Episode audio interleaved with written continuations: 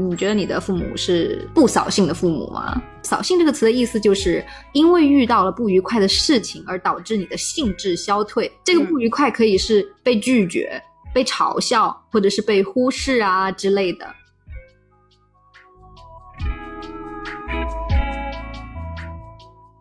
我本来应该为我自己在某一个领域的拔尖而骄傲的，但是我却总是为了我的短板而伤心自卑。解释一下代际问题，它其实就涉及到两代人、三代人或者多代人的问题。就像你刚才讲的，你可能隐隐约约能够发现，你的爸妈在他们的爸妈，也就是我们爷爷奶奶、外公外婆那一边。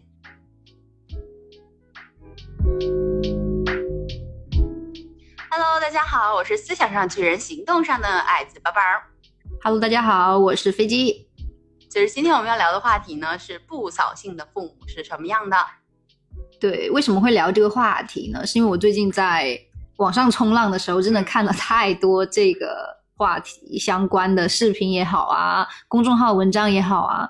就是有讨论这些话题的，很就是有分两种啊，一种是说，就是我现在作为父母，我希望我作为一个不扫兴的父母，就是对我的孩子，就是给他最多的支持、最多的关怀、最多的体谅，是不是？然后不会去让他就是热情洋溢的时候给他泼一盆冷水啊。有的视频是讲这样子的，那有的视频就是大型的诉苦现场。所以我觉得说，如果我们把标题改成啊，扫兴的父母是什么样子，那我们在干嘛？在诉苦吗？倒也是有认真的思考过，但是我觉得说，因为我们也其实过了那种纯粹想要去抱怨的年纪嘛。嗯，其实，在我们之前的播客也是有聊过，说我们也知道父母是第一次做父母，就生我们的时候好歹是这样子的。是 当时吧，如果年纪再小一点，会觉得回望过去就很苦涩，但是现在就有一点，嗯，也不算特别糟糕。是的，没错。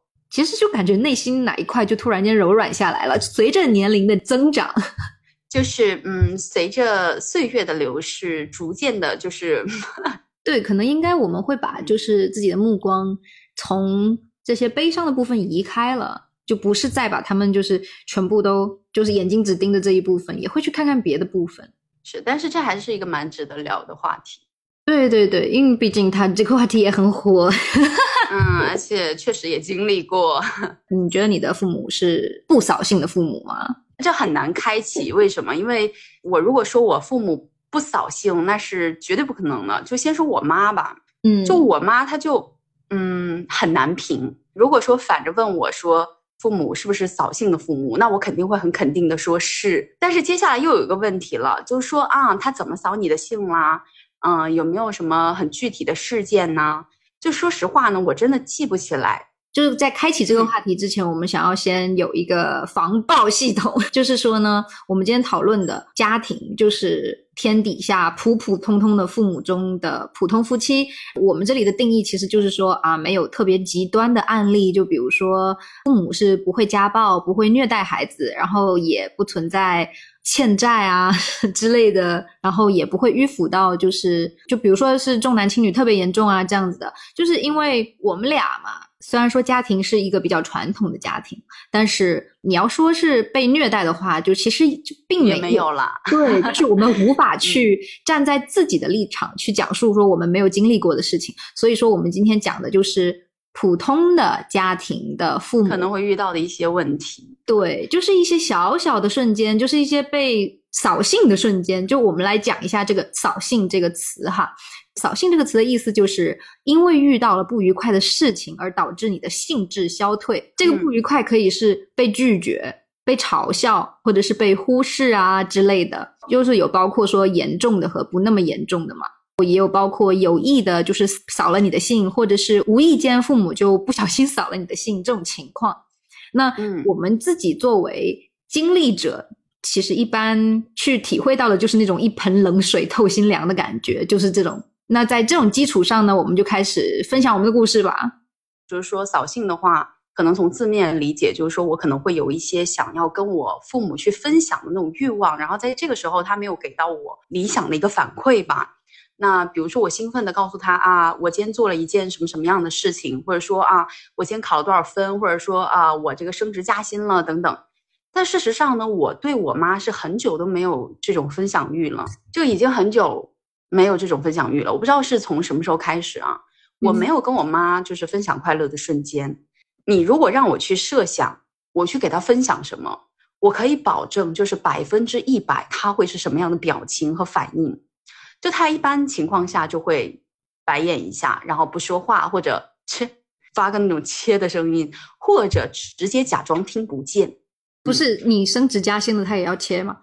如果啊，我哪一天升职加薪了，我告诉他，他会说，哈，那也就赚那一点呢。可是这不是很值得开心吗？一点也是一，这就是怎么说呢？就是钱这个东西呢，它来的多或来的少，它都是钱。但是他会觉得你没有我赚的多。就是我妈妈属于还算是比较，尤其她年轻的时候还算是比较事业型，会赚钱的那种。所以她经常就会瞧不上我现在这个年纪，她就会经常讲说：“你这个年纪了，你看你现在有什么？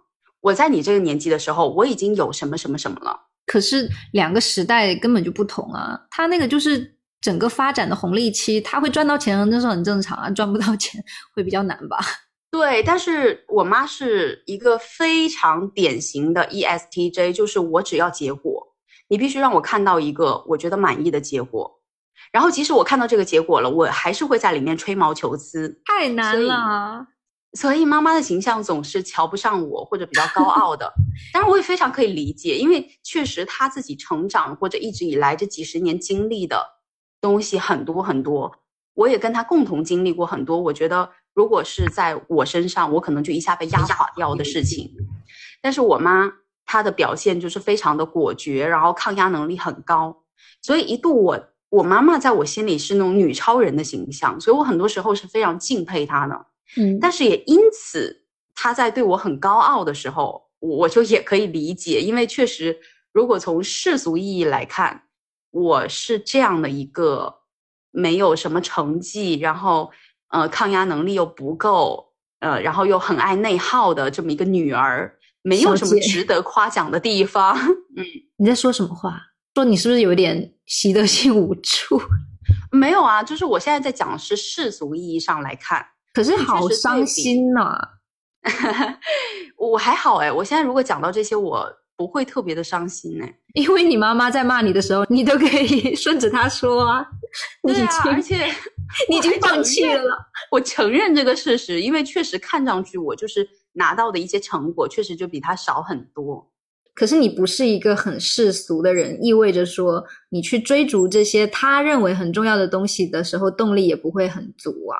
对啊，动力不足，然后也会不快乐。但是妈妈她四五十年，她都是这样活着，她的思维模式已经定下来了。但是我觉得我的思维模式是没有定下来的。对啊，哎，那你东西，可是那你以后要是没有功成名就，你妈真的是要一辈子不开心吗？就我现在其实已经在慢慢说服他了，他就是已经慢慢的意识到，哦，我的女儿就是一个非常平凡的人，跟我就是千差万别，永远达不到我的高度。对我妈，她已经逐步的在接受这个事实了。我我觉得也 OK 啦，但是她你有没有发现，她 maybe 会把她的目光转向她的儿子，然后她的儿子又要跑过来跟你哭唧唧，姐妈疯了。也不是，因为毕竟我的前半生吧，我觉得我在十几岁以前。对比他儿子的十几岁，我觉得我好像做的比他儿子已经要好很多了。他可能很 早就已经放弃了他的儿子，不是吧？那他那他也太悲伤了。他儿子就永 远都没有考过他想要的分数，但我至少还曾经考过，也考上过他觉得还可以的学校。呃，你要跟他说，老妈，这可是你最爱的儿子。所以就是说，妈妈已经逐步的接受了他也是个普通的人，然后生出的孩子也很普通。谢天谢地，就是真的，就是听你讲刚才那些话，真的会让人觉得很伤心。因为怎么说呢，钱它是永远都赚不够的啊。你要是赚到了一定的程度，妈妈又希望你多赚一点，就是以这种成就为导向的来去衡量，就是我要给女儿多少爱、多少鼓励，那真的太伤心了，永远都没有办法去满足的。对，所以妈妈有时候也会说：“我在你身上都花了多少钱呢？”她有时候会给我细数我在你身上。我通过培养你，我培养你花了多少钱？你觉得你这辈子能还我吗？我说不行，我说很明显就是不行。我接受我妈，她就是这样的一个性格。当然，我也觉得她还是很爱我的，她只是这张嘴就是不能在精神或者情感方面给予很多啊。所以我最近就是我们在之前的播客当中聊到了，说我最近觉得自己链接上了，就这是一件很好的事情，因为如果。是在我妈妈的这个教育下，我很难不去给自己设定更高的目标，对，然后得达到目标以后我才会快乐。但是我现在发现，好像这个过程当中我也可以有很多生活中的小喜悦了。所以，哎，这人开始享受过程了。对，我觉得还挺 OK 的，可以，可以，可以。所以就是我记事以后呢，我很少跟他分享做了什么事情，因为我知道他会给我什么反馈，我干嘛要？去撞墙呢？就是我明知道是一面墙，嗯，所以他不是特别的了解我，他也不关心我在这个过程当中付出了什么，他只希望我最终能给他一个满意的结果。那是确实是真的很难啊！所以母上大人他不骂我，你就已经要谢天谢地了，你还指望他配合啥呀？还给你啥正向反馈呀？就是说。所以就是跟我妈妈已经很少这种什么扫兴的时刻了，因为首先我在她面前就不会兴奋，不会给她分享什么开心的事。然后我爸呢，其实是一个非常可爱的人，就我爸在我的生命中就像一阵微风，就微风它不会每天都呼呼呼呼的吹。嗯，形容一下这种感觉，就是沙漠里偶尔一阵不带起沙沙子的微风。就我爸在我的成长当中，就以这样的频率出现，然后差不多也是这样的一个效果，很偶尔的出现，然后偶尔出现的时候就刮起了一阵凉意，就挺舒服的。因为我爸他确实是一个非常会夸人的父亲，嗯，对，所以就是可能一年你见不到他几次，但是你见到他的时候，如果你跟他说什么，对，如果你跟他说什么。他就会说：“哎呀，我的宝贝女儿啊，就是这么棒。”就他会给这样的反馈。嗯，救命！嗯，可是跟所有的人一样啊，就对父母的感受呢也是很复杂的。就相对而言，对爸爸呢可能会有一点分享欲，但是因为很多原因也不会经常去分享嘛。因为他总是不在嘛。因为他不在。但其实我觉得应该很多家庭都是这样。嗯，每个家庭会有不同的问题啦，但但是你的问题好像有点多，什么弟弟长得太好看了，妈妈不爱我什么的。可是我，可是妈妈确实在我身上付出了很多钱。钱这个东西养孩子就是费钱啊，你养孩子你费不费钱啊？哎呀，是这样啦，但是至少就是现在还是健康的长大啦，心理心理亚健康，人人要有一点自我安慰，要不然的话，就这个世界就是它就不值得存在。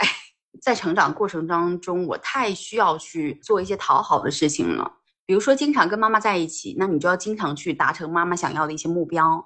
嗯，然后爸爸他并不是一个会发现你说啊，你做某件事情觉得你很可爱，然后觉得你很值得表扬的人。爸爸也是一个看结果的人，你要拿出实际的成果，就是需要一个结果。我这家庭就整体都是需要一个结果的。好在你现在还算。嗯，基本，所以我就是个 J 人，我也一直在讲说啊，我要有一些结果，就是好在你现在还算基本健康，不然这样真的很痛苦。基本健康还挺好的啦，就是就是也不会强求自己非要拿出个结果来了。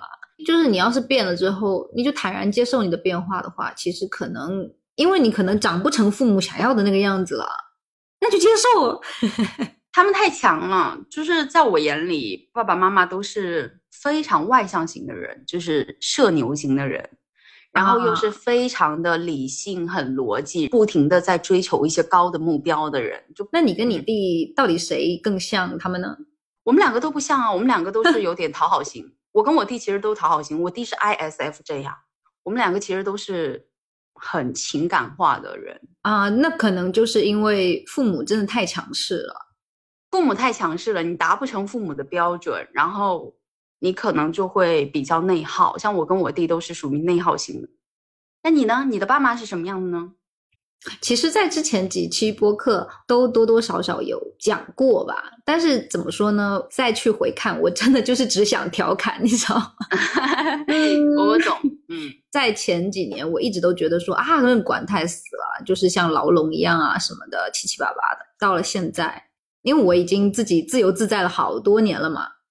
其实再去回看的时候，会觉得说，好像是我小时候，我本来就是一个情绪很就是很丰富的人，然后我觉得我小的时候有那么一点放大了自己的悲伤情绪，然后然后加注在自己的人生故事上，想让自己的人生不那么无趣，所以把自己的把自己生活想得很悲惨，就是这样。我在自我反省，但是怎么样？是看过了太多悲惨的以后，发现自己还行是吗？对啊，就是听 听完别人的故事，就觉得说啊，我在顾影自怜什么？就是啊，我好像没有资格。希望我不是被你对比的那一个，你是其中一个吧？maybe，起码不会有长辈突然过来跟我说你弟长得比你好看。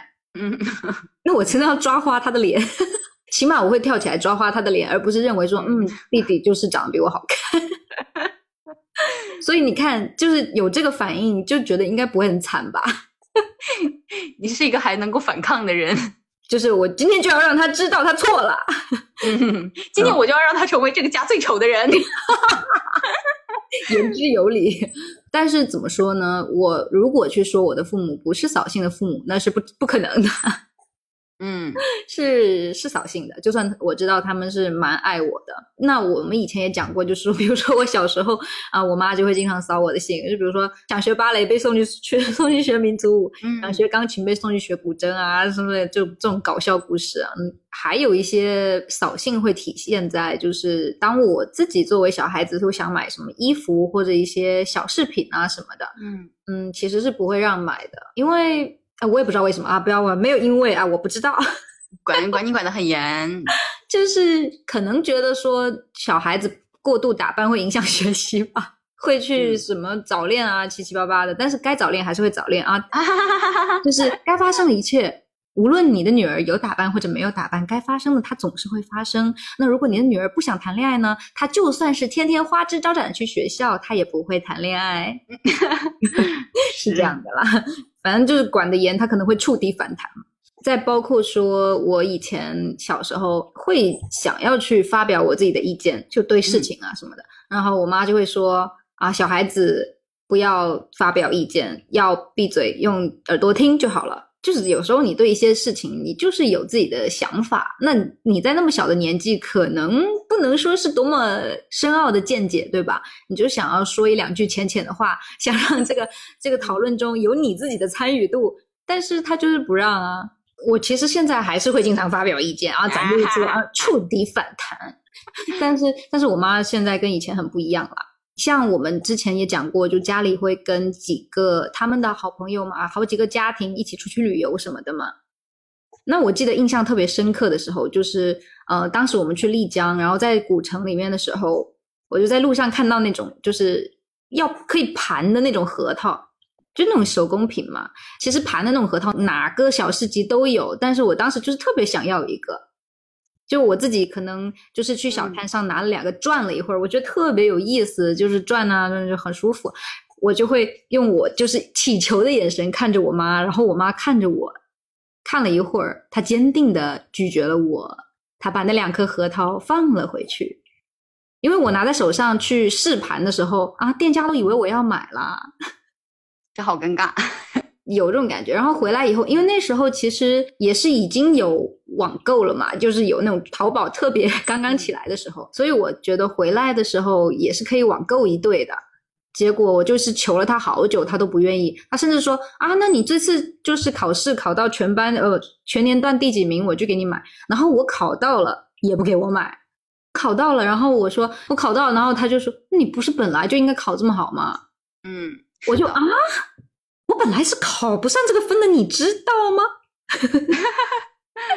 就就很烦，就会很生气，因为他总是会就是想买想买各种小玩意儿的时候，他就会说啊，这有什么用？啊，就说别这个不要买，一直玩会影响念书。做作业的时候拿出来一直玩怎么办？就就就 blah blah blah，就就让我感觉为什么小的时候会。希望自己的人生有很多曲曲折折，然后把自己的人际关系也搞得很复杂，就是因为家里只让我念书，而念书太枯燥无味了。嗯，是的，就可能我在一直在想，假设以前我很小，我就要就是去帮拥有更丰富一点的课余生活。当然不是说我不喜欢的兴趣班啊，兴趣班也挺丰富的，但咱就是说不是我喜欢的呀。嗯。就是可能比如说我跟家庭成员经常出门啊，或者是我想要什么东西，我可以有自己的选择权。在讨论事情的时候，他们开始培养我从小就有自己的想法，或者是嗯什么七七八八的，你懂吧？就是嗯这样子的话，我可能以前小时候这样一路走过来，就会少掉很多情绪啊，那种负面的那种磕磕绊绊。理解。那我其实像之前的博客也有提到说，我以前是不敢考低分的嘛。我觉得也是像你刚才说的，有一点讨好的心情在，就是明明知道妈妈给你 set up 一个非常高的 standard，对不对？嗯然后你还是会忍不住想要去考给妈妈看，就是真的那个时候读书，真的就是读给妈妈的。现我其实我觉得我现在有时候还是做一些事情，还是会对，做给她一，点点做给妈妈看。嗯，对，没有没有做给自己这样子。对，嗯，就是像我之前的文科很好，那我语文其实考很高的分，就初中的时候吧，语文考高分对我来说不是什么难事儿嘛。但是我数学很差，嗯、呃，对我笨啊，但 怎么说呢，就是学不好这个。那我拿卷子去签名的时候，我就会很高兴啊。比如说，就我那次我记得我语文考了一百四十一，挺高的了，因为语文的那个作文分很难冲嘛。那那个时候的一百四十一其实已经是年段第一了，就就是一个普通的小考吧，好像期末考来的。我把它拿去给我妈签字，然后数学卷子也一起给她签，然后我很开心的跟她说我这次语文年段第一哦，她就会说那你数学怎么上不了一百三啊？然后我就啊，就是那种啊，好了好了，我知道了我知道了，别说了啊，哎别嗯嗯，就是这个嗯，就是一盆冷水，你知道吧？就是我觉得考了一百四十一，呃，就虽然说现在大家有很多学霸，但是我觉得当时吧，就是当你是年段第一的时候，你在班级里面，老师会夸奖你，是吧？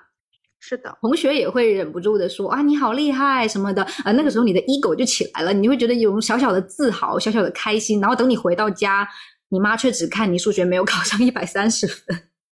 呃，你突然让我想到了我的高考，就是以前那种妈妈对自己的那个分数的要求，大部分是小学和初中。我到高中的时候，我其实念书就开始逐步的不上心了嘛。我印象，我其实高一高二我读书就是随便读的那种状态，嗯就一整个大叛逆的一个状态。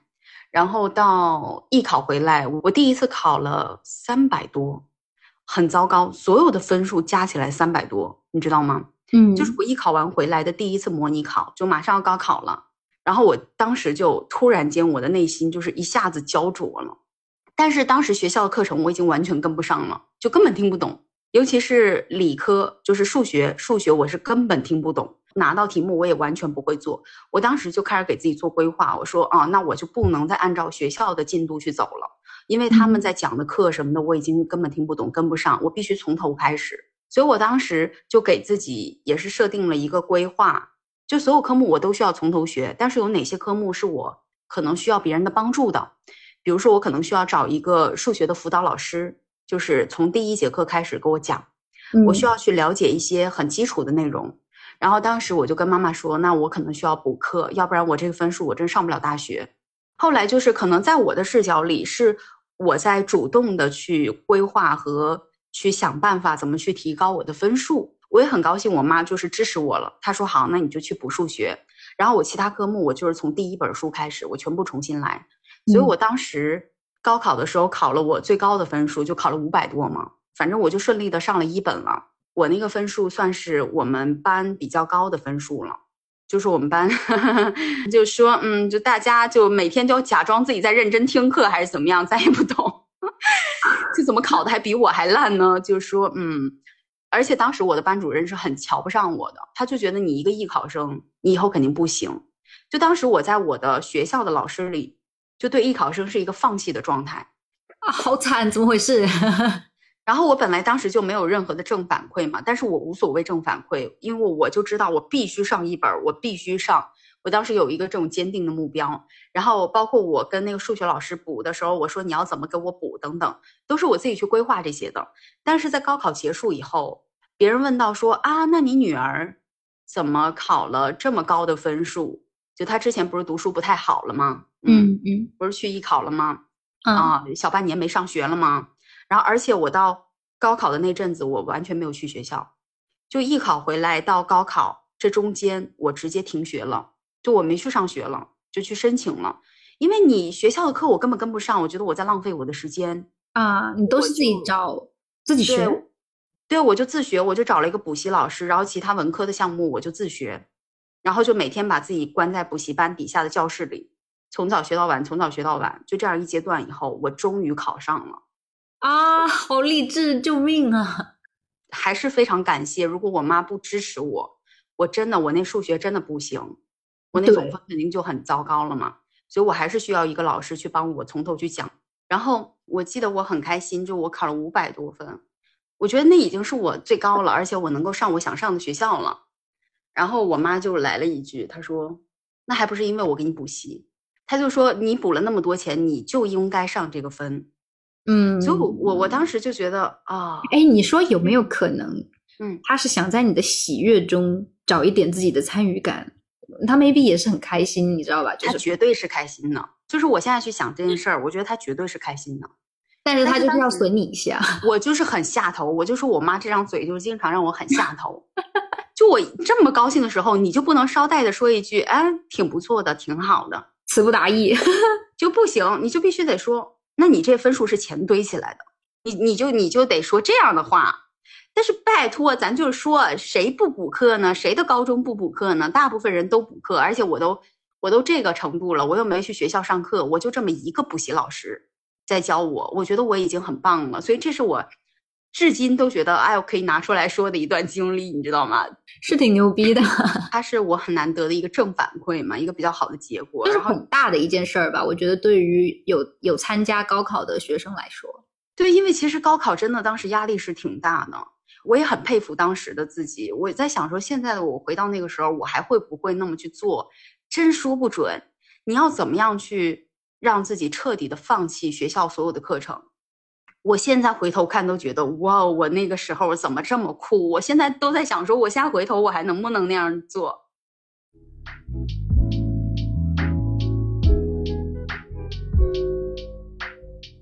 好像我身边的朋友就是。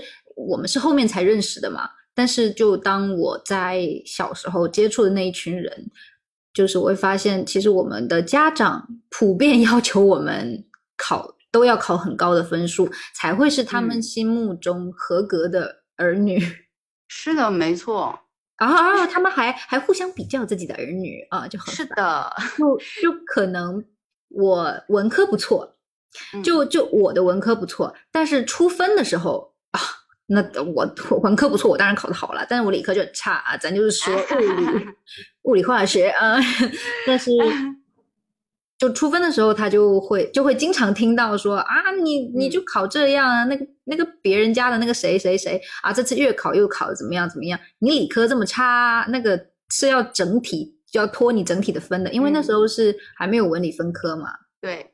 就说啊，你理科拖你那么多分，你看看你年段又掉了多少名了，不不不不，就嗯，可能就是当时啊，我的妈妈她对人间的怨气比较重，嗯，就是无论怎么样，她都开心不起来。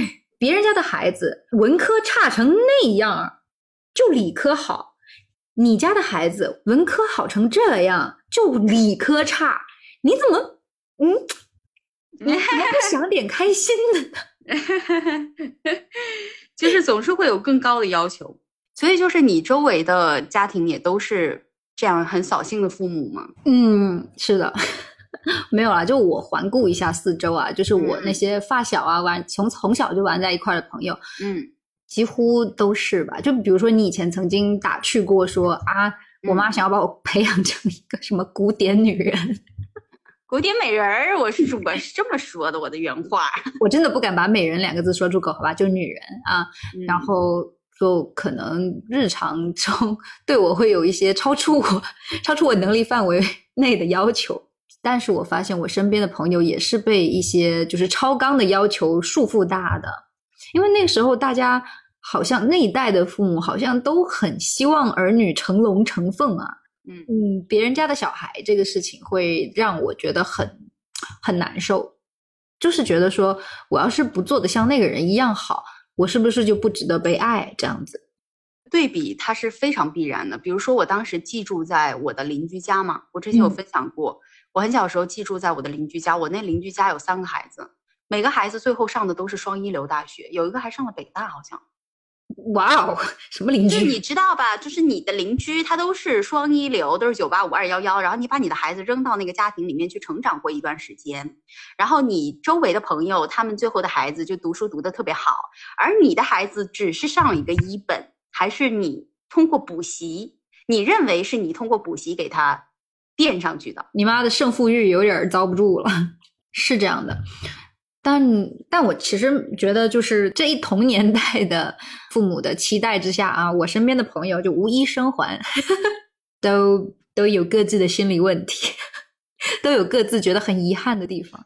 非常理解。就比如说，我现在其实是很高兴我偏科的，因为我很小就知道我擅长什么，我我喜欢什么，对吧？但是我要是哪门门都读得很好，那。哎，算了，不存在，不存在这种可能性，这很难。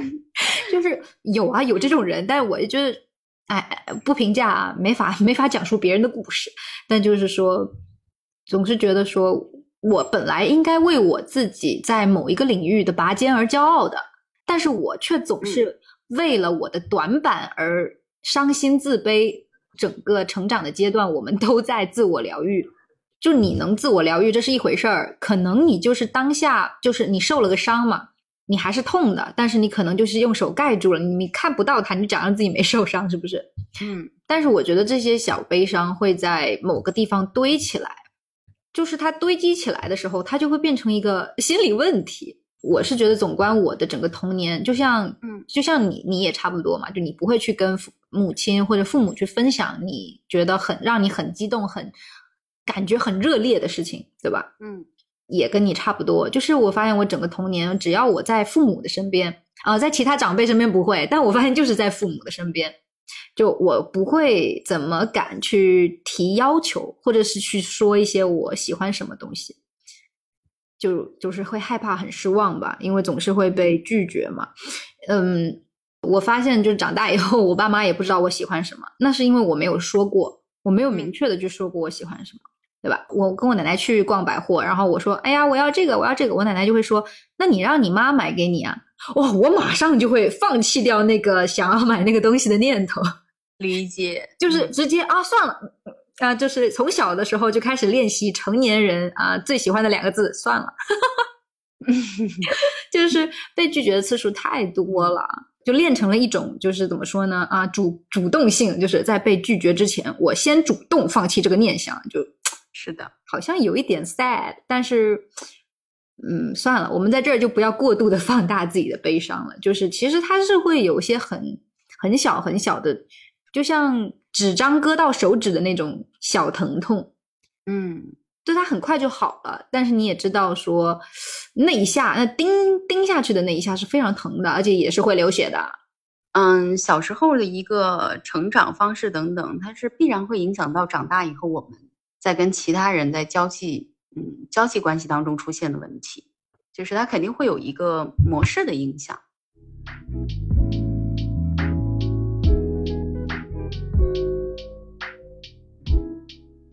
其实刚才你问我嘛，不是说呃，我们在看一些公众号的时候，我们会经常提到就别人家的孩子这个概念嘛？那其实我们自己本身可能也会去羡慕一些别人家的爸妈这样子吧。就当你去有问说，哎，我周边的人都怎么样？其实，嗯，我周边的人也没有别人家的爸妈，你知道吧？啊，所有家庭的爸妈都跟自己家的爸妈没什么差别，都都挺扫自己孩子的兴的。就怎么说啊，也也是有一些真正有就是严重的原生家庭问题的朋友。但是我们今天主要是讲一些相对温和的案例哈，就不是说。太沉重的，比如说肢体啊、心灵暴力啊，这种就家暴啊，或者是家庭成员因为某些事情导致生活环境不好，所以会有一系列的不好的事情。当然，我会觉得说你妈妈对你可能有一点心灵家暴，嗯，但是 但是你还是活过来了啊不，但这个不是问题，就是你自己已经调节了，接受很多东西了，不会在沉浸里头就可以去可以去正视它的存在，对不会去逃避说啊，我妈没有这样做啊，这样子。嗯，不会逃避，也不会说在这个悲伤里沉浸太久。对对，嗯，就是我会觉得说，哎，好像身边的人，就是比如说有拥有扫兴的父母的朋友，在在长大以后就会有意识的变成一个啊不给别人添麻烦的人。我觉得哈，这是一种从小养成的思维习惯。我觉得，我觉得有一点悲伤的色彩在里边儿，就是不给别人添麻烦，有什么悲伤的情绪都自己消化。但嗯。同时，这样的我们也会有一点点容易顾影自怜啊，就是嗯，觉得自己就就有点惨。了，是的，就是在咀嚼自己的悲惨，然后反复的吐出来，就像反刍一样，吐出来，然后再吃下去，吐出来吃下去这样子。内耗会比较严重。举一些比较日常的例子吧，就比如说我们想要什么东西，但是不想造成父母的负担，我们就会安慰自己说，我并不想要这个东西，把自己的那种渴望自我消解掉，就跟自己说啊，其实没有那个东西也无所谓，对吧？嗯，对，就是会，还有就是会不敢表达自己的真实的想法，就希望去维护表面的那种和平，就就这样算了，你知道吧？就是可能，就你不去表达自己想要什么，那你就不会有被拒绝的可能，因为你连说都不说。是的，对，然后也有也会反映在亲密关系里边儿，就会可能我们会不愿意通过正面沟通来指出感情里的问题，就会用一种叫做 passive aggressive 的一种就是被动攻击的方式，就是看似你没有主动发起攻击，但其实你一直在放冷箭。我我反正是这样的人。就是就是用这种方式来向对方释放你的冷漠信号嘛，就是会让对方来感知你的不愉快，你不会主动的跟他说，哎，我我老娘现在就是不高兴啊，就你会希望他多些关爱你，然后知道说你现在不开心了，就是通过你给的这些小小信号，知道你现在不快乐、不开心，然后等到。可能某一个瞬间，对方会觉得很委屈啊，爆发了嘛？因为这种多了以后，对方对方一定会觉得压力爆棚，对吧？嗯然后当对方觉得你你长期以来都在冷暴力他，然后这个时候你可能会说：“哎，我没有直接这样说的哦，我从来都没有说过这样那样的话哦，你自己想多了吧？”这样子，嗯，就是主要希望自己不会被当成那个挑事儿的人。是的，希望都是对方的错，但是我们自己可能也做了很多攻击性的一些动作，然后就会觉得说，哎，我这边可是一直委屈着、忍耐着呢，那你应该早就注意到，然后然后来补偿我们的，而不是来指责我们，对吧？嗯 毕竟我们都没有用语言明确的提出诉求呢，你就开始生气了，这样子。其实，嗯，嗯我觉得他可能不是一种很故意去这样做，就 thank you 就是对号入座了，我就是这样的人。我以前我以前也会这样，我觉得他就是一个从小，我最近老刷到一个词啊，不好意思，这个互联网的新词真的太多了。那嗯最近有一个新名词嘛，不就叫做委屈失语症嘛？嗯那它什么意思呢？它就是说，呃，委屈的时候不想说话，把所有的心里话都咽下去。然后我们就是可能一开始是真的受到了委屈，然后因为以前总是会被泼冷水啊，总会被扫兴啊，就觉得嗯倾诉也没有用啊，倾诉了好像还会被奚落的更厉害，然后就就可能自己就吞下去了，但吞下去又有点不甘心，你知道吧？嗯，就是为什么我一个人在消化我的悲伤呢？我一定是天下最惨的人。嗯 然后，嗯，就一直这样子。那可能有的时候这些东西就会激化掉一些矛盾，但这个东西它可能就是一些从小我们自己觉得不是问题的东西积累起来的大问题。它是一种就是潜意识里的一种行为模式，就是慢慢养成的一种行为模式。嗯、怎么说？可能不是我们故意这么去想，但是它可能在这样的模式当中会存在的一种思维，就是我觉得我好像不主动去表达一些东西，就像我之前说的，我我很怕跟别人吵架，就我觉得我好像不主动去表达一些东西，这个东西它就会过去，就会嗯消失，就会不存在。因为好像一直以来我也是这么去顺从我爸妈的，嗯，我不跟他表达，然后呃，嗯。我们就下一趴，对吧？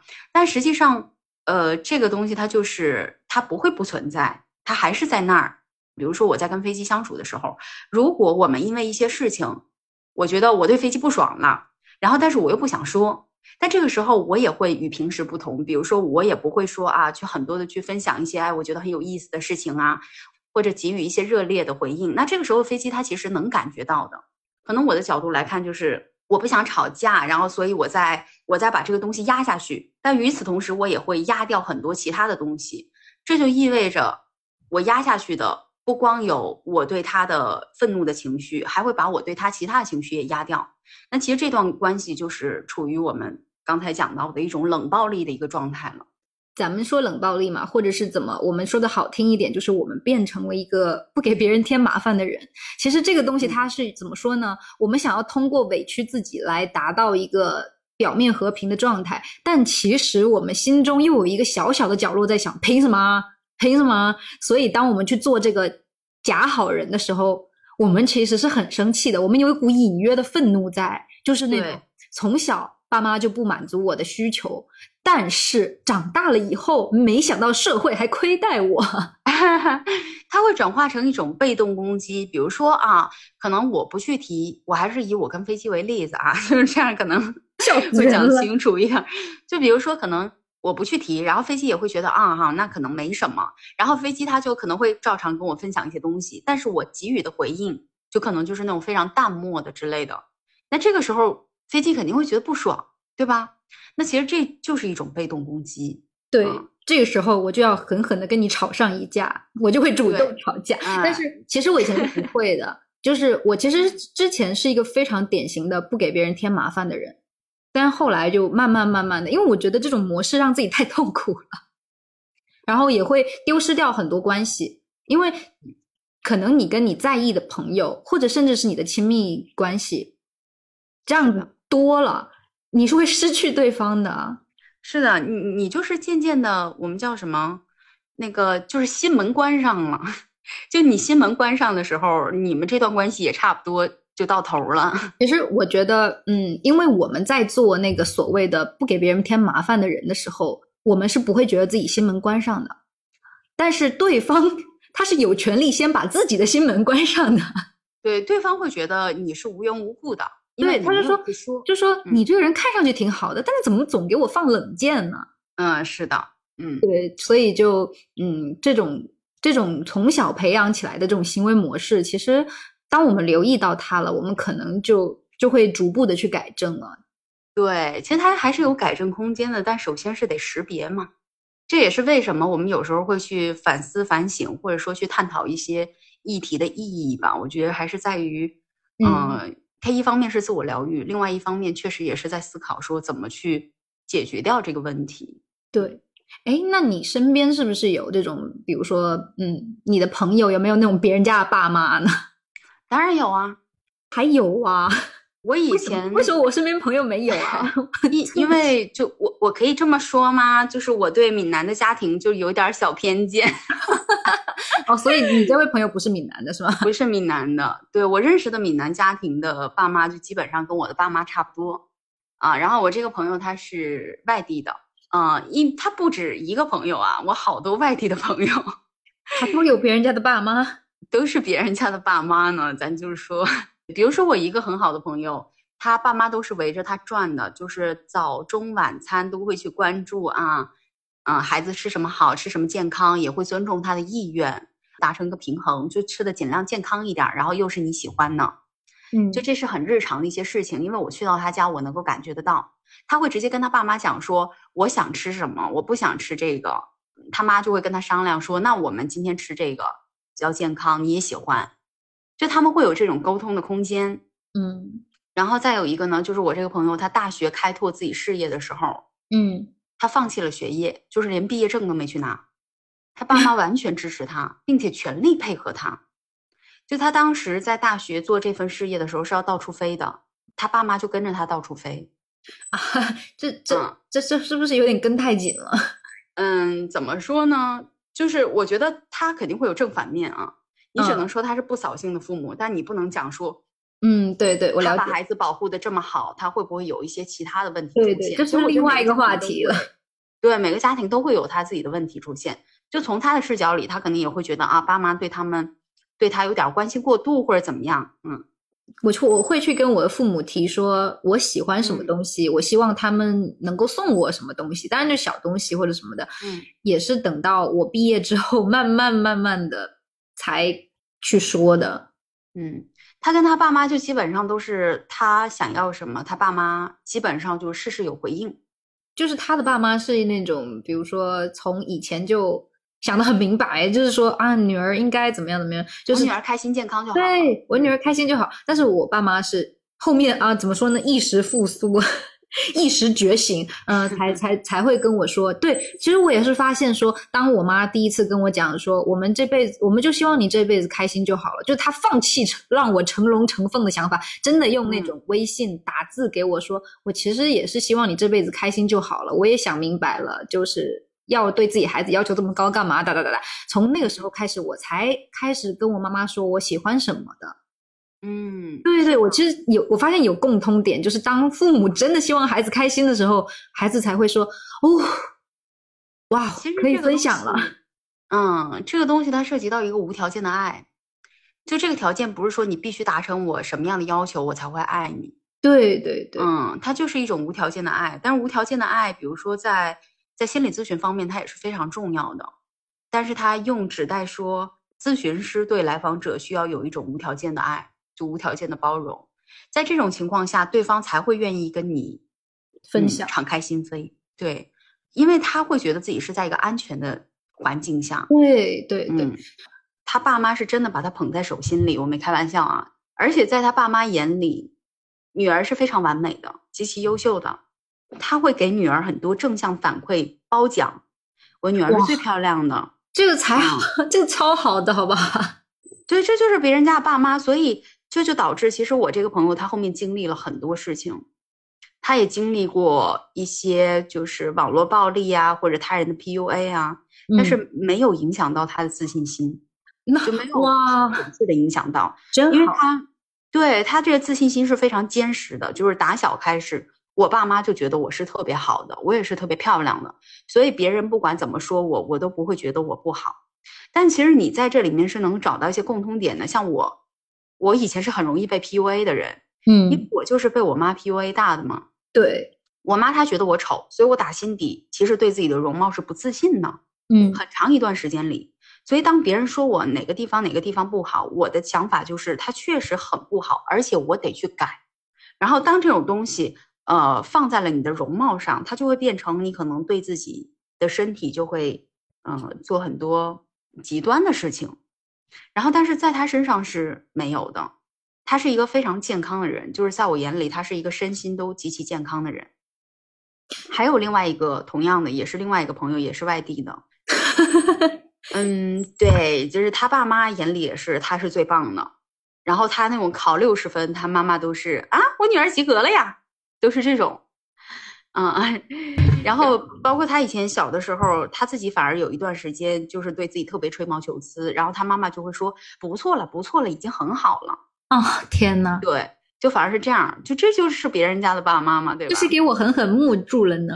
嗯，唉，所以他们两个就是在我，在我接触下来，我都觉得是非常小太阳型的，就是有很多的爱，他的心里有很多的爱是能够散发给别人的。就是能量很足，像个太阳一样的那种存在。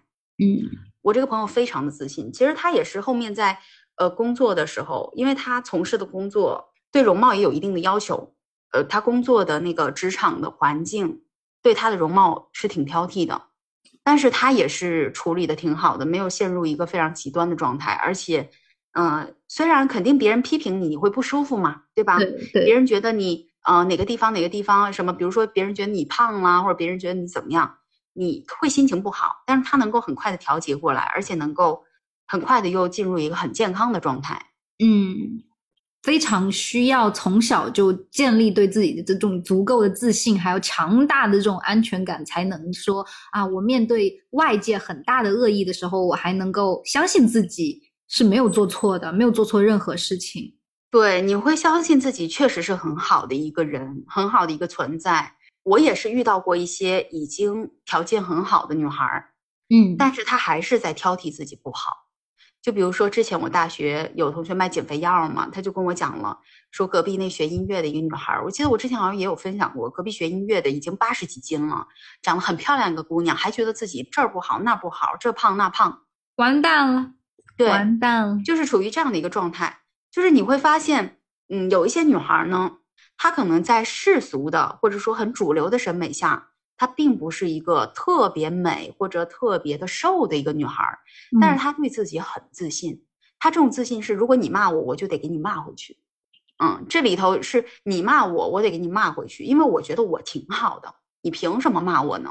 但是有一些女孩儿，就比如说我，就是属于你骂我，我一方面生气，但是我会觉得你说的可能是对的，啊，我就是没那么好。然后我这个生气，它有可能就会朝内，再加上我又不善于对外去发泄情绪，对外去进行攻击，我就会变成向内攻击。对，你的愤怒就会转向你自身，嗯、对，所以你就会开始糟蹋你自己啊，或者等等，他这都是有迹可循的。唉。所以这其实就是确实是存在这种问题，我们不，当然我们不用说什么，嗯，自顾自怜，然后觉得啊，那我怎么这样，然后我就，哎呀，那那把我现在一切的问题都归咎于过去，但是确实也要意识到，过去它就是存在一些问题。那意识到那些问题，并不是说啊，我因此去憎恨我爸妈，或者因此，呃，觉得我现在就是应该这么堕落下去，或者怎么样。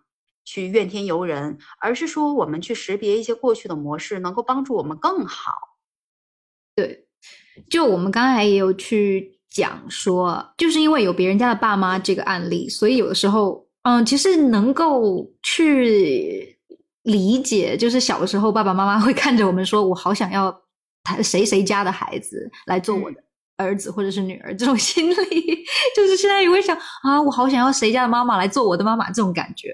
就是这种感觉肯定会有，对，就是蛮有趣的。但是以前当我们没有去看别人家的父母的这个意识的时候，因为小时候孩子都是看着自己的父母的嘛，就会希望从最亲近的人那边得到很多肯定和爱啊，就不会去看别人家的孩子，呃，别别人家的妈妈怎么样的。然后就是可能在小时候被，就是偶尔家长无心的一句话，就比如说。别人家的小孩啊什么的，他很想要啊，这样子。那时候我们就会自卑，说也会很自卑，也会很自责，说自己没有做的让我爸妈脸上有光什么的，是吧？就是可能在这种情况下长大以后，特别是在叛逆期那段时间，可能会就是 激情输出，就会跟他们说啊，我也不想要你这样的爸妈的，别人家的父母做的比你们好多了，就这种是的啊，大家都比较好过这样子。但是 就是这样的感觉。就很难和父母达成一种就是所谓的双向奔赴的状态啊，就是我们可能在无意识间去用别人家的父母来对抗，就是父母那种别人家的孩子那种，这可能是一种反制手段，就是伤过的心不会再爱。就是我自己也是从这个阶段走出来的，因为我叛逆期的时候是非常的叛逆，嗯，就是说我妈现在也忘不掉那段。她很悲惨，我很痛苦的时光。嗯，现在可能去跟我去跟我我妈唠嗑的时候，就会知道说啊，他从小是怎么被教起来的。就是嗯，就会觉得他其实也不是很明白，就是在当下，我作为一个孩子，我哭闹或者是我嗯缠着他要这要那的时候，他又不想给我买东西的时候。就是除了他骂我和把我揍一顿，他想不到别的反应了。就是我跟我妈有沟通嘛，她我妈的爸爸，就是之前我节目也说了，我爷爷是他很爱我，but 我还是要说，他是一个很一板一眼，他很保守，然后有大男子主义，然后又很爱讲规矩，也很爱立规矩，然后又很爱干净，很龟毛的处女男。就我妈的童年，就是在一次一次的被拒绝、被规训、被骂之后，她自我疗愈，然后成长起来了。嗯，我妈在我小的时候也才二十四、二十五，对吧？后来她也就是三十以下的时候，就是最 最高压训练我的时候。那我我作为小孩嘛，有时候哭闹的时候，她的第一个反应，我其实能观察到她脸上那种不耐烦、还有厌恶、还有崩溃。她就觉得说她小时候是很乖的孩子，怎么会生出我这么不乖的孩子？去反推的时候，可以去猜测说，也许他小时候哭闹的时候，也是得到了长辈这样的回应。是的，就是这种下意识的反应，我觉得很有点 宿命感，你知道吧？就是甚至是说我自己去 这么被教育起来，我现在我就把我的猫啊，我的猫就是我的儿子，很皮的时候，我的第一个反应也就是暴怒。嗯，就是一肚子火，但是其实你知道的，就是猫咪嘛，它就是啊，就喜欢把桌上的东西搞下来，然后打碎杯子、打碎是的花瓶什么七七八八，又不是说像很皮的小狗那样子把家都拆了，是吧？可能因为我以前犯了一点错，然后我妈就爆炸了，所以现在我可能就是被自己的猫就惹一下，我的第一个反应就是炸。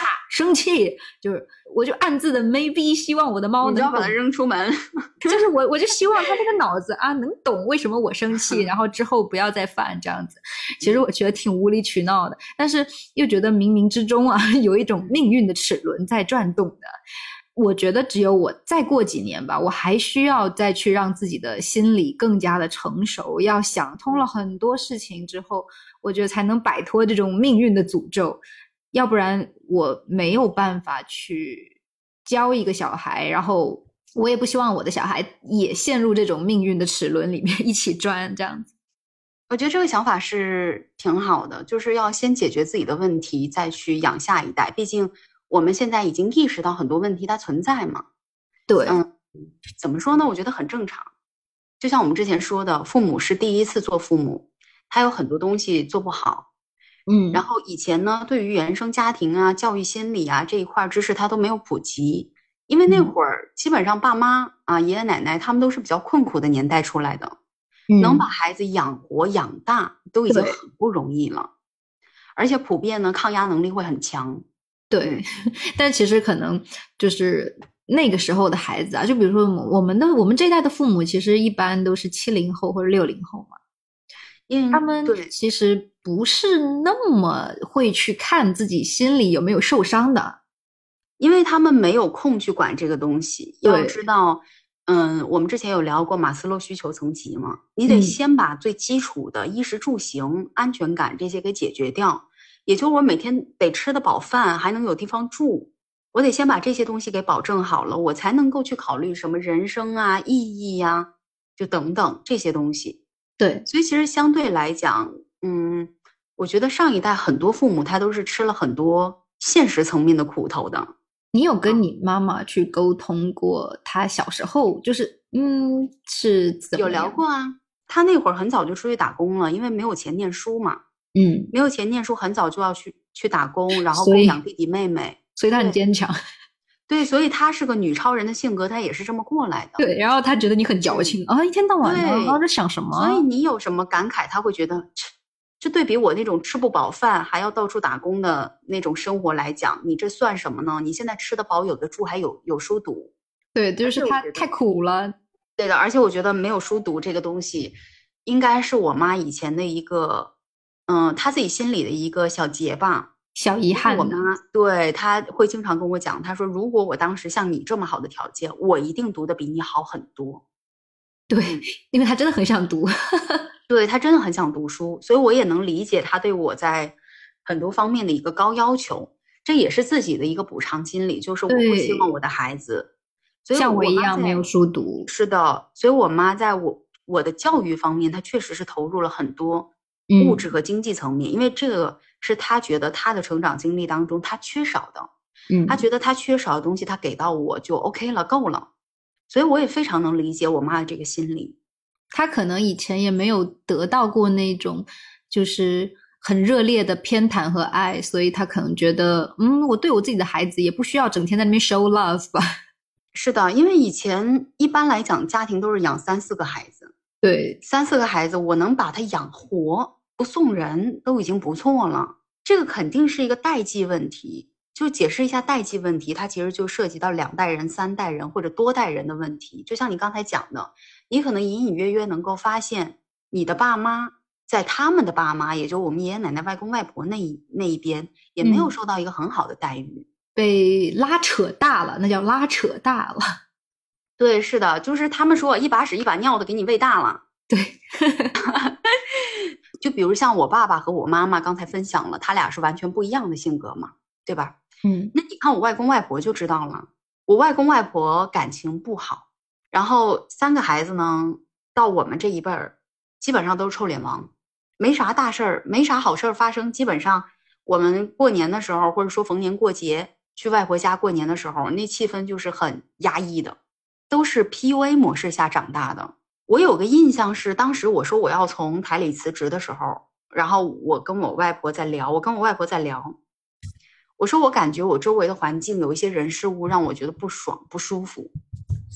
嗯我印象很深，我外婆当时还没有听我说具体的事情，嗯，她就直接说：“她说人家还看你不爽嘞，啊你少这样一副高傲的样子，别人会反感你的。”嗯，就大概是这个意思。然后我就没有再具体跟她分享说为什么。嗯这个事儿在我妈那儿我就觉得很常见，但是我当时，我当时印象会这么深，因为你你知道我这个记忆吧，就是 我没啥印象了。我第一次意识到，我的外婆她也是这样呢，嗯，甚至她，我觉得她可能比我妈 PUA 性质还要更重一点儿对，就是你妈受苦了，啊。我妈她肯定也是这么长大的，所以你就会发现，逢年过节的时候，去我外公外婆那儿和去我爷爷奶奶那儿，家庭氛围都是完全不一样的。嗯嗯，我妈作为长女，她一定是受了很多苦的。更何况长女还被寄予了很多的期待，那她又没有读书，因为读书要给弟弟读。啊，嗯，开始流泪是有个弟弟的，还是流泪。家里为什么要有弟弟这种脏东西？对比来讲，我爷爷奶奶是非常好的人，他们的感情也特别好。我爷爷奶奶感情特别好，嗯然后尤其是我爷爷，他是一个非常会耐心听我分享的人。哎，那那你爸爸就很温和，是不是？对，所以你就可以发现我爸爸很温和，不光我爸爸温和，我三叔、我大伯都很温和。乐观、积极向上的一大家子。对，所以你逢年过节的时候去到这样的家庭，你就是一个很放松的状态。对，今天我就在这儿不想走了。嗯，因为我会发现我的堂哥啊，他们也嗯是很乐观开朗的状态，但是我表弟表哥那一块儿呢，就大家都是很沉默寡言的状态。嗯，想得出来，想得出来。嗯，大家都说我 来面对自己生活中的不易啊，还得对你扯着脸笑啊，什么？想都别想。对，嗯。然后我爷爷呢，他不光会耐心的听我分享，他还会跟我一起去批评我讨厌的人。嗯就是原来我在原单位遇到很多事儿嘛，嗯，他甚至会义愤填膺，怎么嗯能这样？怎么可以这样？就我爷爷他这个情绪价值？嗯给满，我爷爷真是给情绪价值给满的人，你知道吧？哇，你你奶奶一定很幸福。嗯。然后我中学的时候早恋嘛，嗯我家里人我第一个说的就是我爷爷。嗯，然后我爷爷他当时会经常接我放学，他接我放学的时候，有一天我就指给他看，哎，就是那个男生。嗯然后我爷爷就有说让我不要过界，然后但是他当时看到那男生的时候，他第一反应是，哎就这就这配不上你，就是吧不然很搞笑，你知道吧？然后我爸就变成了那样的爸，也很好理解。像我，我跟我爸有时候也会分享一些我的情感，但我跟我妈是完全不会的。就是你现在虽然在你妈的重度 PUA 下有一点太自闭了，但是又因为你有一半你爸爸的乐观基因啊，调和了一下，你还挺对我就稍微能调和一下。就我爸就变成那样的爸，然后像我爸呢，我如果跟他讲说我谈恋爱啦或者怎么样，我爸就会微皱眉头，他会先了解一下这个男生怎么怎么样，然后微皱眉头说，嗯，我觉得你要不再看看吧，不要吊死在一棵树上。所以怎么说，就这个东西它确实很正常，因为比如说我现在有了解到的一些啊，就是心理咨询流派里面有一个流嗯派叫家庭治疗嘛，我相信很多人也听过哈。就它也是广泛运用的一个治疗技术。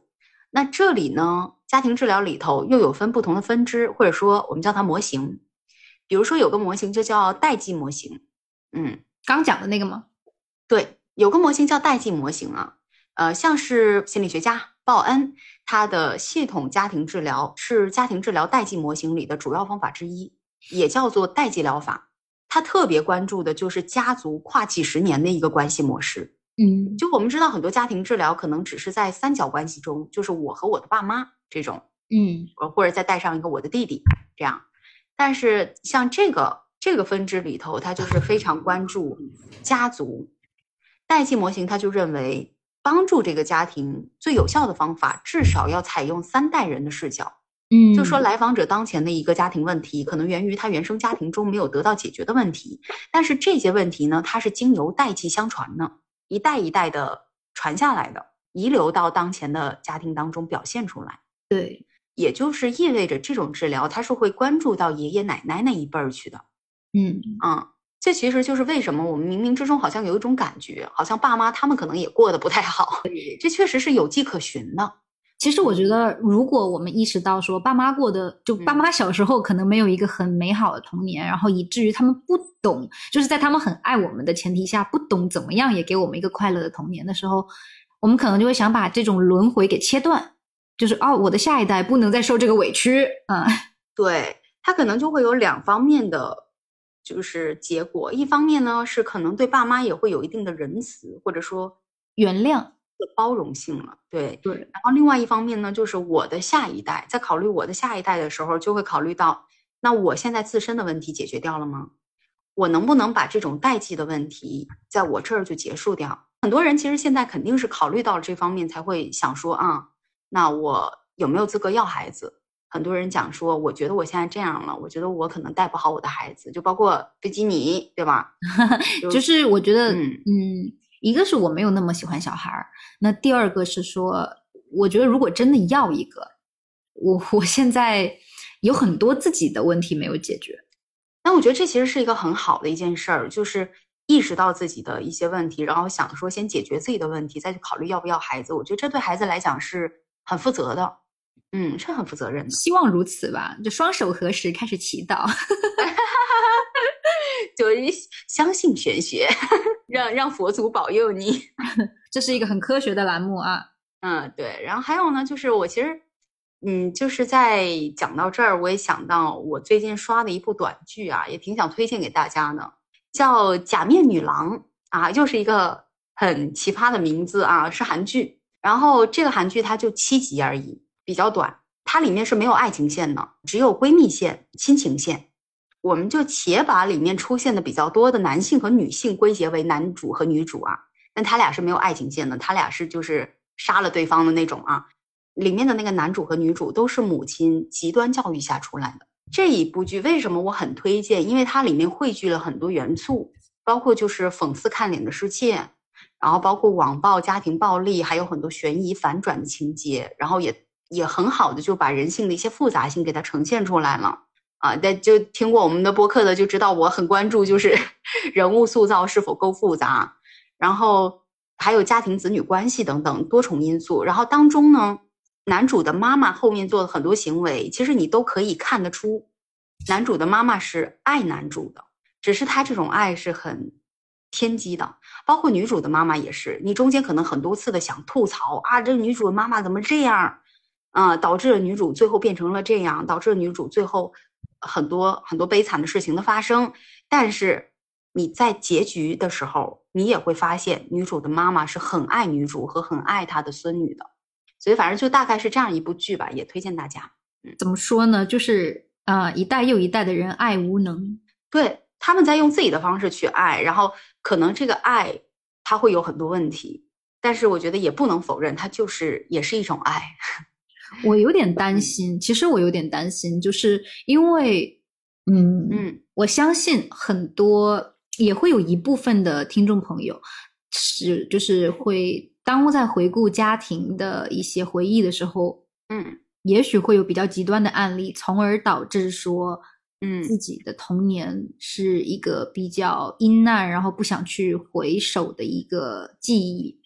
那其实我们不是说，嗯，一定要去唤，就是 唤醒大家对于父母的爱，因为有一些时候具体案例要具体分析嘛。有一些很极端的例子就不说了，就有些有些父母他就是，就我们看网络新闻，你也可以看到，确实有一些极其极端的案例里头的一些父母是 CS，就确实是啊，对，但是就是说，嗯，大部分时候像我们普通家庭的话，嗯。其实再去回顾，其实就是一辈又一辈的人试图传递爱，但是失败的一个过程。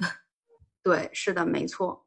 但是，所以如果说如果有那种极其极端的情况，我觉得还是如果影响到了你现在的生活，还是去寻求一些专业的帮助啊，就是自己去反刍或者回顾，可能会引发创伤也说不定。就我们这就就是不涉及到那一方面的探讨了。对对，因为我们不会去讲的太太极端，是因为我们本身的生活是不是那么的极端？嗯，对，也还行。嗯，对，所以我们不能站在自己的立场去讲述一些我们。没有经历过的事情，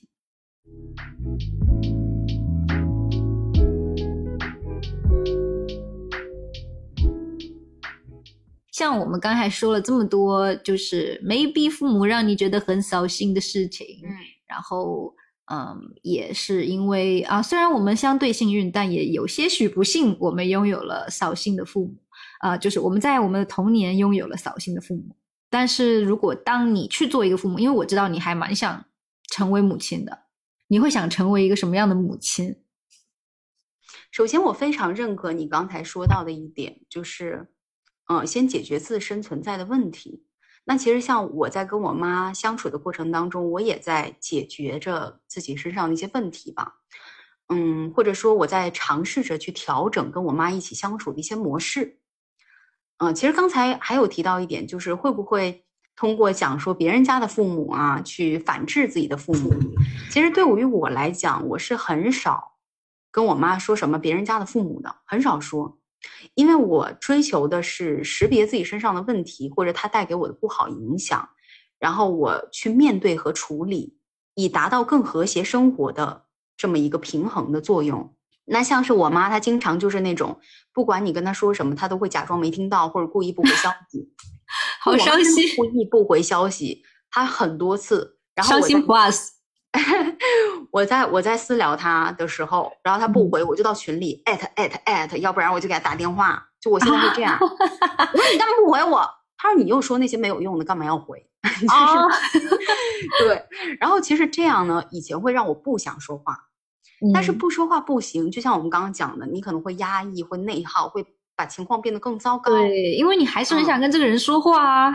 嗯，就是有些事，而且有些事情他确实就得说。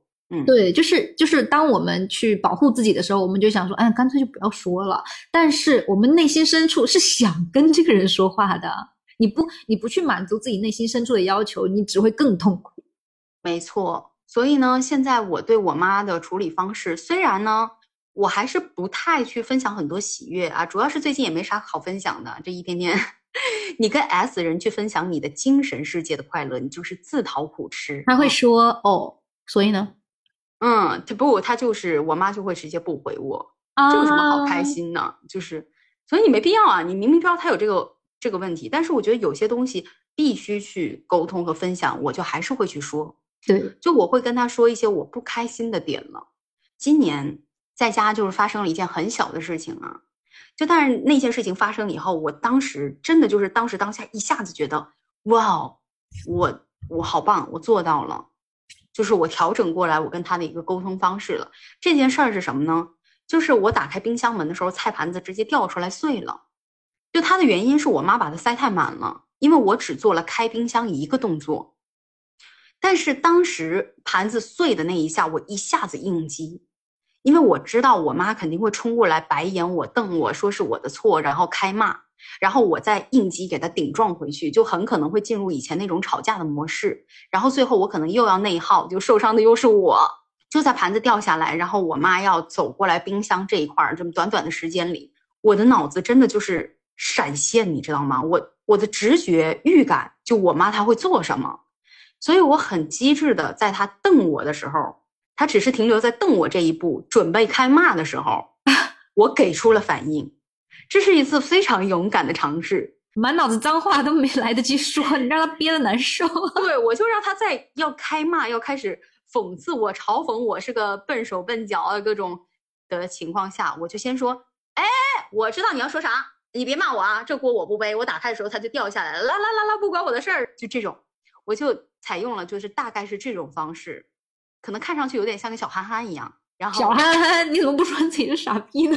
对，可能看上去有点像个傻逼一样，我就采用了这种说话的语气，我就逃走了。你妈当时估计是不知道怎么样回应这种东西吧，就是就我妈她可能。也愣住了，就我妈当时愣住了，愣完之后她就没骂我了，然后就她会给我一种感觉，嗯，她可能也自己承认了是自己的问题，很奇妙，没有吵架。我仿佛在我看到你在对你妈抱有一种奇妙的幻想，就是你希望她认识到自己做梦，不要做梦，醒醒。嗯，就是，反正如果等他再骂我，等他骂我凶我了，我再去说，我的语气一定很糟糕，嗯，因为我会委屈嘛，我肯定会委屈啊。你为什么怪我呢？不就很生。气吧？对，我会委屈，会生气，然后我的那个，即使我再想去压，我那个语气里一定会透露出那种顶撞的感觉，然后我妈肯定又会骂回来。之前回家我也是打开 冰箱，然后摔了一个什么东西，嗯然后我妈也是很不爽啊，但她不是很久没有生过气了吗？然后我就是也是有一点，因为小时候被打多了，就有一点嗯嗯应激反应，然后我就 啊，我就开始哭，我就啊，吓死我！用模仿打败魔法，我跟你说，哎，这个真的很好用。对，我就说妈的，不，我还有脏话，你没有。我 妈的，谁乱放东西？我知道他放的。啊，那个碎成这样，等下扎到我的脚怎么办？快点收啊！就是用魔法打败魔法，就是一套组合拳下来，我妈开始真的内耗。真的很好笑。然后我就我就想到了，就是一定是在他要延续原来的那种模式的情况下，去 通过另外一种方式把这个模式给他打断。我就放弃跟他争吵，或者选择直接憋下来。我一般就是两种反应，就再早期一点儿，一种反应就直接争吵，第二种反应就是憋住。我会放弃这两种，我就开玩笑的反怪回去。我觉得这很好啊，这就是非常胜利的一战。嗯，就就是嗯就是多少是有点搞笑在里面，但是 OK，祝你成功吧。对，就是反正就是我妈现在可能也适应了我现在，我妈最近经常骂我，她不会再像以前说的很严肃，她就会经常傻逼傻逼。你妈现在然后说你耗养到现在，怎么越练越废？对，她说你怎么你怎么感觉越来越笨了？是怎么回事儿？但他可能宁可你跟他吵一架吧，就是嗯，但我其实还是挺喜欢，就是他现在这种骂我的方式的，因为比以前要好得多的多了。就嗯以前他真的会扎进你的心里，但现在不会，就是他可能就只是觉得我蠢，但是我在用一种很蠢的方式去避免跟他发生争吵。那我觉嗯得大智若愚就是我本人呐、就是你可能是期望说，就可能你在这里假装成一只哈基米，他就不会 是无情的伤害你了。没错，对啊，所以我我也发现了，就是如果我憋回去，要么就是伤害我自己；如果我给他呛回去，我又呛不过他，你就用他一种没见过的招式啊，晃瞎他的眼，就是虚晃一招，然后跑掉，让他觉得无语，就是把他尬住就挺好的。让他觉得就是没发挥好。哈 哈就很好笑。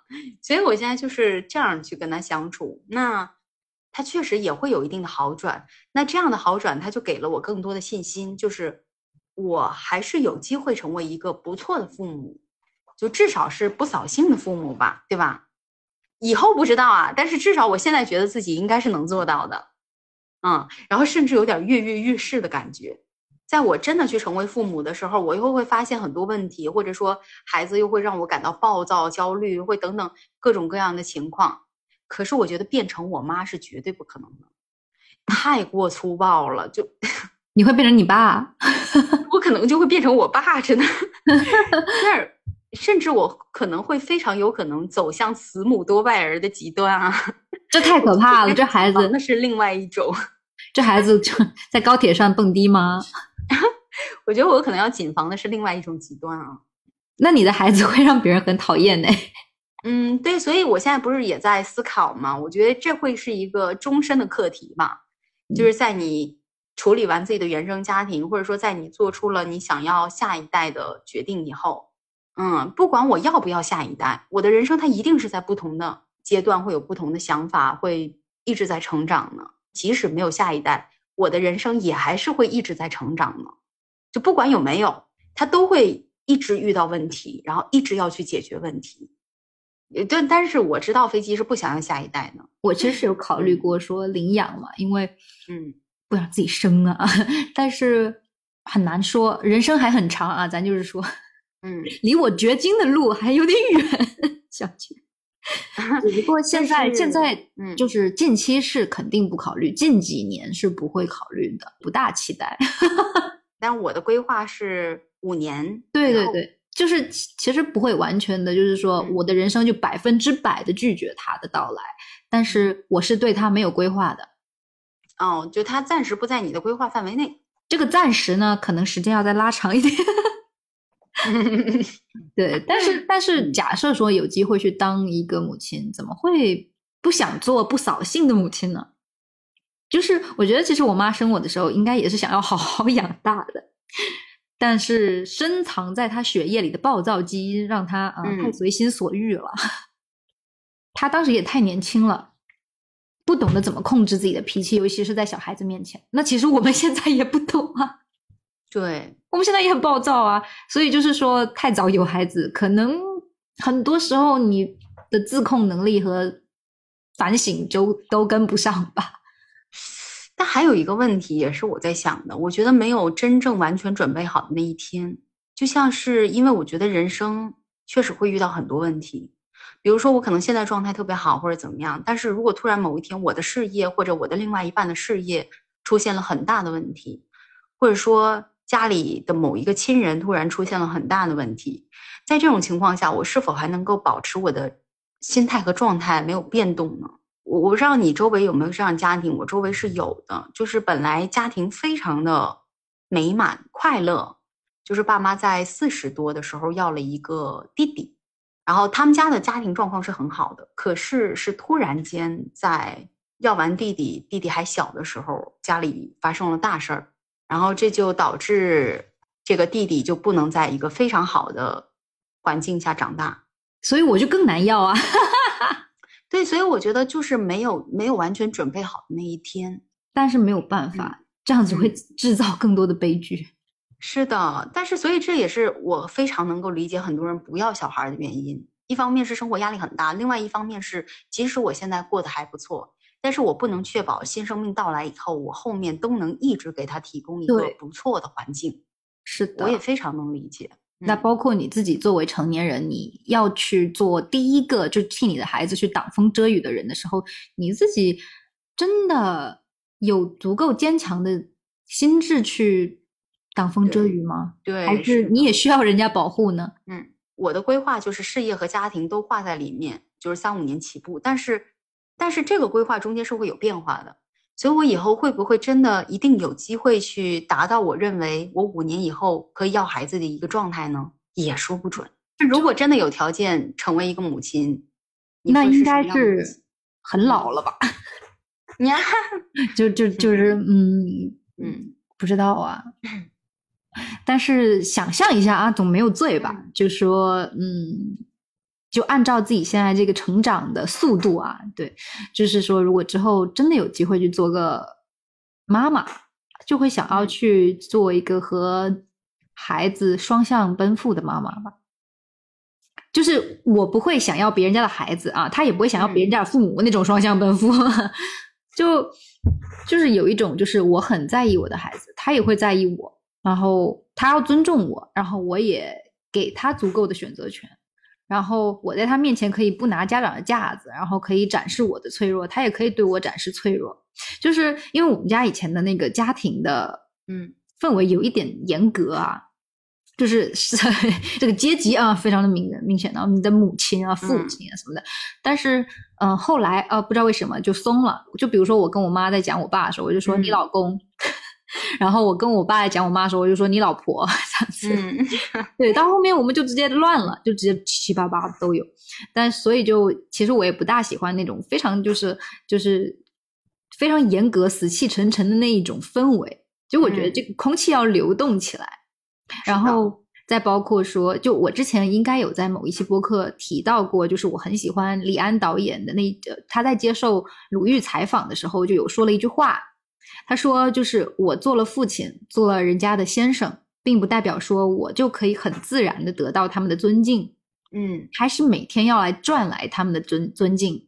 你要达到某一个标准，因为这个是让我不懈怠的一个原因。我觉得就是很认同这个说法。嗯就是不管在，就是不说你跟父母的关系，父母与你的关系，你与你孩子的关系，或者是你与伴侣的关系，就不管在什么关系里面，都没有什么理所当然的，就是说你要为我做什么，就我存我我认可就是无条件的爱这个说法，但是接收方可能就是要 心怀感激吧，就是嗯就是大家都要明白，就是这是爱才会让你这么做。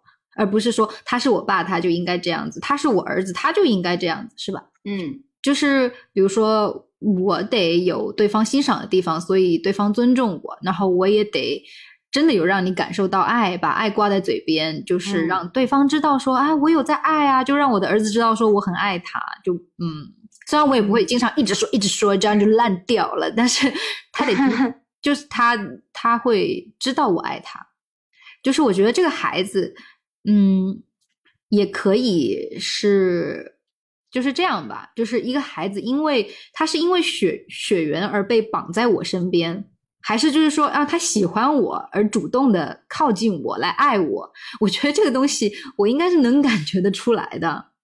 就是我想要一个主动爱我的孩子，而不是一个嗯到了我老了以后啊，因为他学会了体谅啊，所以他原谅了我之前所作所为的孩子。对，就是这个前提是我自己得做得好，然后我嗯现在还做不到。那我现在是真的很不够啊，就需要很多的感悟和成长嗯才可以，所以我就是很不敢说我，嗯，所以就是说那，你的孩子估计就是出生的比我的孩子早，或者是我就不会有。不好说哦，这个东西不一定呢。对啊，那万一哪一天啊，就是明年，假设明年我就开悟了呢？嗯，就是我觉得很多东西说不准，我也我还是就是做太长远的计划了，但是很多计划其实都是没有没有按照我的想法走的。嗯嗯